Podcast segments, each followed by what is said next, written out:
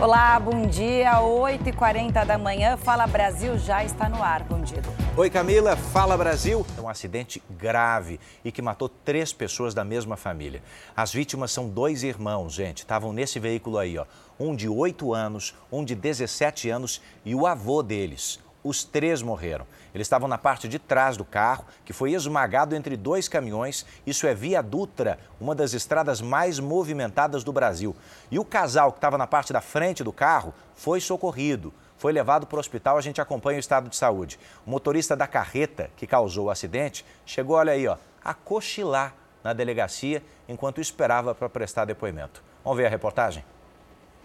A imagem é impressionante. No meio do caminhão, o que sobrou de um carro, depois de um engavetamento que envolveu também outras três carretas.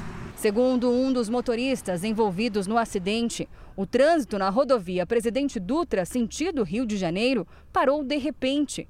O caminhão-tanque não conseguiu frear a tempo e causou o um engavetamento, prensando o carro que estava à frente. Foram pelo menos três horas de rodovia interditada. Um vídeo mostra a dificuldade do corpo de bombeiros para chegar até as vítimas presas às ferragens. Dentro do carro estavam cinco pessoas da mesma família. Um homem de 37 anos e uma mulher de 33 ocupavam os bancos da frente do veículo. Eles foram socorridos, levados para um hospital e podem ter alta ainda hoje.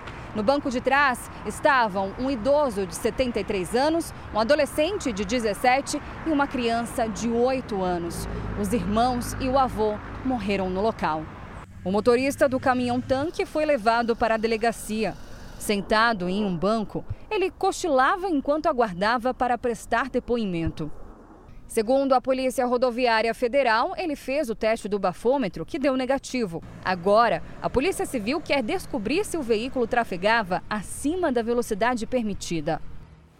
Policiais civis foram agredidos quando cumpriam mandados de prisão em São Paulo. William Leite traz os detalhes. Bom dia, William. Bom dia, Edu. É isso mesmo, viu? Os policiais estavam dando voz de prisão quando os criminosos tentaram tirar, roubar as armas deles. Veja só. A saída dos criminosos da viatura da Polícia Civil é o desfecho de uma ocorrência que por muito pouco não terminou em morte na zona leste de São Paulo. Momentos antes, policiais foram até um estabelecimento comercial para prender três homens. Eles tinham mandado de prisão em aberto por estelionato. Mas ao chegarem ao local, os agentes foram recebidos com socos e chutes. Os criminosos tentaram roubar as armas dos policiais que pediram reforço. O helicóptero da Record flagrou viaturas e também a aeronave da Polícia Civil, dando apoio à ocorrência. Com a chegada de outros policiais, os três homens foram presos. Um dos criminosos já tinha passagem pela polícia. Além de estelionato e crime contra a fé pública, agora os três vão responder por desacato e também agressão aos policiais. Eles já foram levados para o presídio em São Paulo. Agora nós vamos fazer um giro com os nossos repórteres das notícias de São Paulo, começando com o Rafael Ferraz, que tem uma operação, ele está em frente ao DEIC e a operação é contra o esquema de falsificação de charutos em São Paulo, Rafa. Pois é, William, mais uma vez bom dia para você e também para quem acompanha o Fala Brasil. São cerca de 27 mandados de busca e apreensão que estão sendo cumpridos tanto aqui em São Paulo quanto no Rio de Janeiro e também na Bahia. Sabe como é que funcionava, William Leite? Aqui no estado de São Paulo tinha uma fábrica de rótulos irregulares. Rótulos esses que são imitações de charutos originais. Na Bahia, a produção era feita por lá. E aí juntavam o produto que era irregular, que era falsificado, com o rótulo e esses produtos vendidos então nestes três estados. Já se sabe que é um prejuízo que passa aí de um milhão de reais. Operação que deve seguir durante toda essa manhã para coibir pirataria, tanto aqui no estado de São Paulo quanto também em outros estados do Brasil. William. Muito bem, Rafael Ferraz continua trazendo informações para a gente. Obrigado, Rafa. Qualquer momento ele pode voltar aqui no Fala Brasil, na programação da Record. A polícia entra hoje no quinto dia de buscas por uma criança raptada pela mãe no Paraná. Agatha Sofia, de 3 anos, foi raptada da casa onde vivia com a família acolhedora.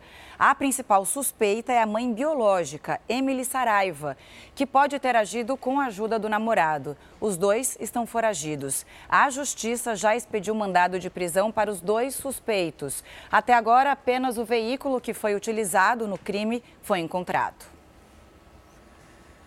Bom, a gente está diante de um mistério na França. Uma brasileira de 43 anos foi encontrada morta num hotel de Paris. Vamos para a Europa, porque quem conta essa história para a gente é a correspondente Ana Paula Gomes. Ana Paula, bom dia, amiga.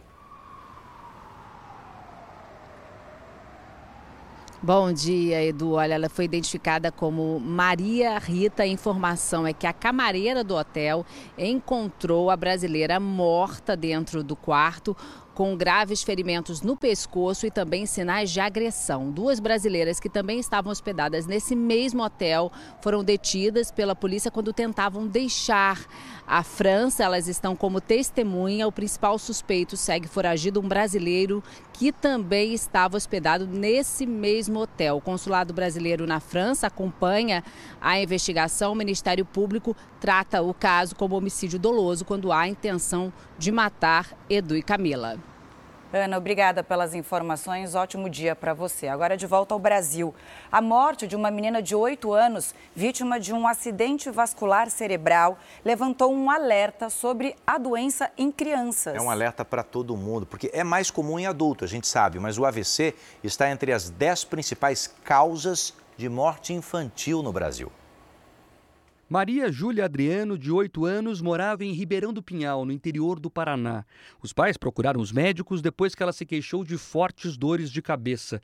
A criança chegou a ser internada neste hospital em Londrina, mas morreu um dia depois, vítima de um acidente vascular cerebral hemorrágico. Mateus, de 14 anos, também teve um AVC. Eu estava jogando bola e daí eu começava a passar mal, eu começava a sentir tontura, daí eu acordei mal é, com esse lado do meu olho não conseguia virar. A mãe levou o garoto ao hospital. Os médicos eram raio-x, alguma coisa assim, mas falaram que também ele não tinha nada. Diz que era uma crise de ansiedade que ele estava tendo.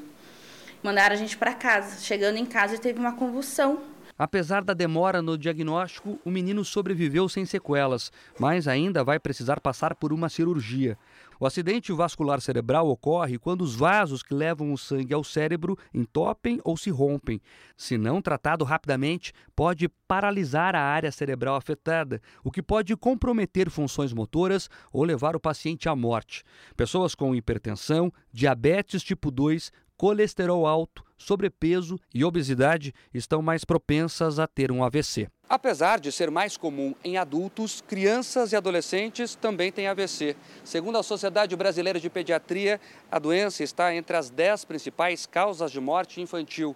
Por isso, é importante os pais ficarem atentos. Uma criança que nunca teve nada e começou com uma dor de cabeça forte, uma diminuição de força, fala enrolada. O tratamento eficaz e a melhora prognóstica é o atendimento rápido. Doze pessoas morreram no temporal que deixou o estado do Rio de Janeiro embaixo d'água. Muitas famílias ainda estão desalojadas. A tempestade foi tão forte que inundou diversos bairros de Nova Iguaçu, na Baixada Fluminense. No bairro Jardim Canaã, uma mulher ficou nesta situação. Viviane Viana gravou um vídeo com a água na altura do pescoço durante a forte chuva. Olha nesse estado, olha onde está descendo a água. Olha como que a gente está. A gente não aguenta mais sofrer. A força da água foi tanta que um homem morreu afogado durante o temporal. Segundo testemunhas, Vanderlei estava em um bar quando a forte chuva começou e tentou voltar para casa. Com a água já na altura da cintura, ele resolveu pedir ajuda a outros moradores. Um homem chegou a pegá-lo pelo braço, mas a correnteza acabou arrastando Vanderlei. O corpo dele foi encontrado pelos familiares alguns metros mais à frente. Do alto fica impossível identificar. Mas esse é o bairro Amapá, um dos mais afetados em Duque de Caxias. A região ficou submersa após o temporal que atingiu toda a Baixada Fluminense. Um homem ficou ilhado na laje da própria casa. Repare que todos os imóveis foram tomados pela água. Esta família também ficou presa no terraço. O homem sinaliza que está sem água. é mais um problema que veio com o temporal. Perto dali, bombeiros, com auxílio de moradores, puxam um bote com pessoas que perderam tudo o que tinham e precisaram sair de casa. Esta é a da família da Adriana. A água ainda não escoou no Parque Amorim. Aqui é a sala? Não, essa casa aqui é outra casa da frente, a minha é de lá de trás, mas existe tudo. Tem várias famílias morando nesse espaço. Adriana, só mostrar aqui esse pedacinho, dá uma olhada aqui. Olha só, se isso aqui era uma sala ou um quarto, a geladeira veio parar aqui. Olha só, geladeira destruída, mergulhada na água. A prefeitura informou que foram montados seis pontos de apoio nas áreas mais afetadas e que mais de mil pessoas já receberam algum tipo de atendimento. Um americano de 75 anos foi encontrado morto dentro de um apartamento aqui, no Rio de Janeiro. Brent Sikema era sócio de uma galeria de arte em Nova York. Esse empresário foi encontrado morto em cima da cama pela advogada dele.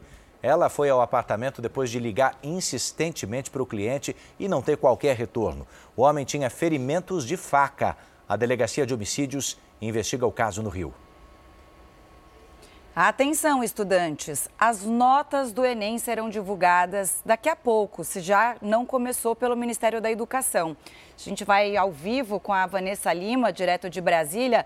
Vanessa, bom dia. E aí, quais as informações que você tem?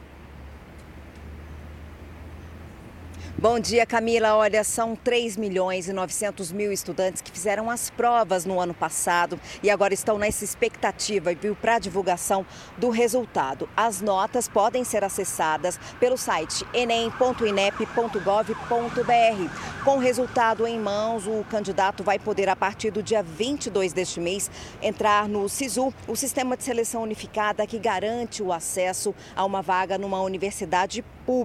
Serão ofertadas mais de 264 mil vagas em 127 instituições de ensino. Com a nota do Enem, o candidato também pode se inscrever no ProUni, que oferece bolsas de estudo em instituições privadas. Voltamos ao estúdio do Fala Brasil. Fala Brasil termina agora. Ótimo dia para você. Um, um beijo pra Outro. vocês. Uh, agora eu respiro. Bom dia, bom dia, gente. Fiquem com Deus. Contrai e vai. É, vambora.